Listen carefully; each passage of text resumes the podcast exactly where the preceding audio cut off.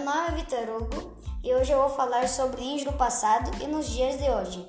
Você sabia que os índios são povos de uma cultura rica, cheia de religiosidade, crenças, amor pela natureza e pelos animais, que respeitam suas histórias e seus antepassados? Você sabia que os índios caçavam, pescavam e trabalhavam na agricultura e que muitos ainda hoje mantêm essa tradição? Os índios eram os donos da terra, moravam em ocas, cuidavam e educavam seus filhos nas aldeias.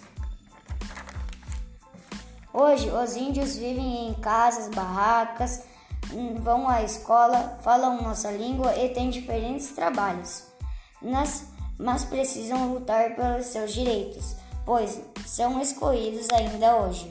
Você sabia que muitos índios vivem em aldeias isoladas e, e vivem como os índios do passado?